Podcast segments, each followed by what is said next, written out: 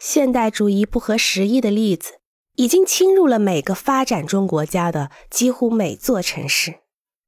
除去少数的例外，这些例子倾向于侵略性的粗暴、刺耳、视觉混乱。看一下希拉库扎远古的西西里岛城市，在过去的二十六个世纪中，它已经经受住了至少十种不同文化的侵袭。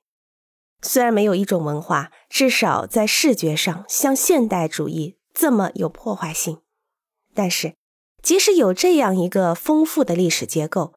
希腊建筑中加入了罗马的建筑、摩尔人式的建筑、西班牙巴洛克式的建筑的东西，我相信新鲜的东西仍然会被吸收进来。如果能够加入一个富有思想和令人尊重的建筑。重新考虑并且重新塑造现代主义，正像我们所知的，在日常的建筑中会涉及建筑的学术和专业方面的规划。但是，这里大部分的问题仅同非建筑师有关。既然每个人最后都会以各种方式参与到建筑中来，不是吗？所以，这就是为什么我不在这里讲建筑理论本身。